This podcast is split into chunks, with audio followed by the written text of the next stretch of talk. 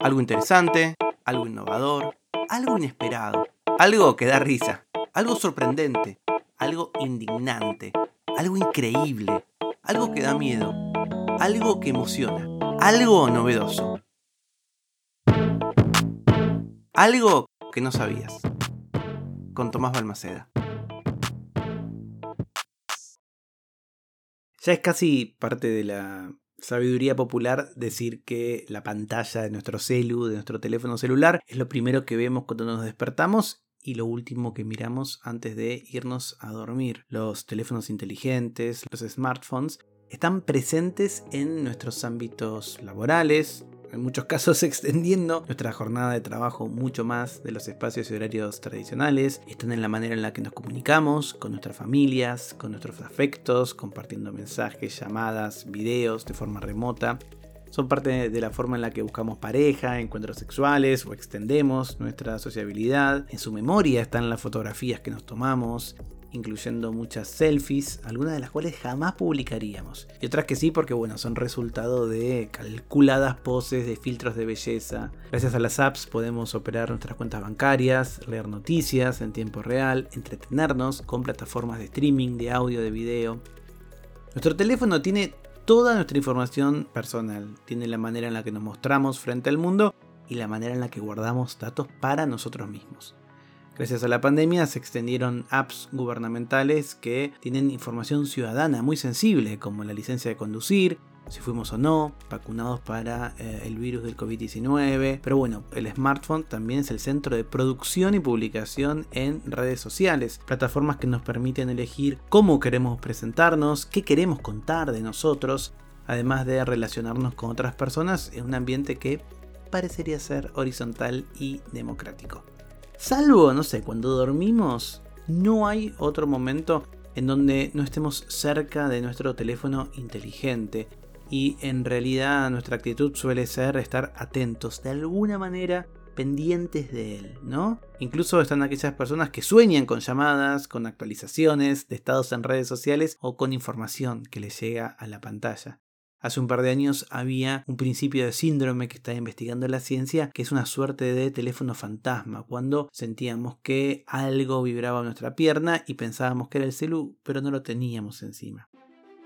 Nuestro teléfono inteligente es más o menos parecido al que tiene el presidente de nuestro país, el mismo que tiene la cantante o el cantante que más nos gusta, el mismo más o menos que tienen nuestros viejos, y de alguna manera todos podemos acceder a sus mismas posibilidades y tenemos en potencia las mismas capacidades para hacer esas cosas.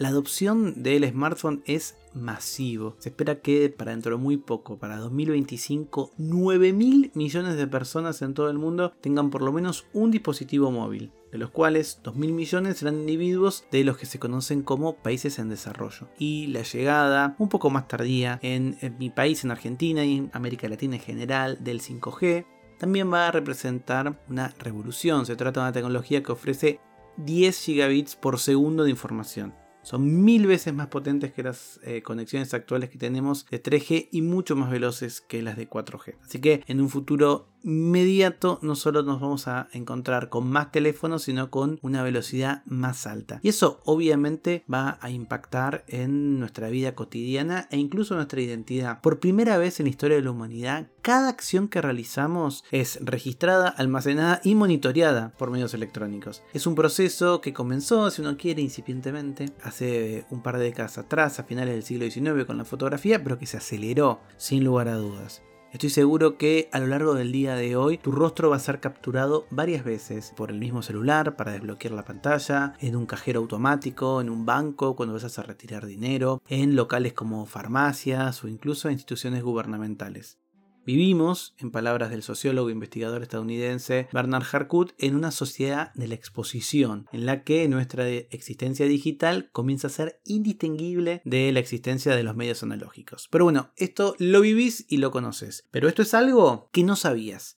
Tu teléfono inteligente te está causando arrugas. Sí, exactamente. Además de ser un artefacto perfecto para la vigilancia, nuestros telefonitos nos están haciendo ver peor. Se trata de un fenómeno que viene siendo estudiado y que ahora en 2022 cuenta con más evidencia empírica, el envejecimiento prematuro de la piel. Porque vamos a ver que nuestros teléfonos emiten luz azul. No es tan perjudicial como los rayos UV, pero también tiene efectos negativos. Esta luz causa radicales libres en la piel que actúan degradando la unidad celular y acelerando la producción de arrugas. Cuando hay una sobreexposición a la luz de los teléfonos celulares, el tejido empieza a trabajar generando mecanismos de protección y puede generar incluso problemas de pigmentación al activarse los melancitos y producir más melanina para intentar protegerse. En España, el doctor Pedro Cana advirtió que el límite de horas frente a una pantalla celular debería ser más o menos 6. Mm, yo vengo muy mal, no sé cómo vienen ustedes.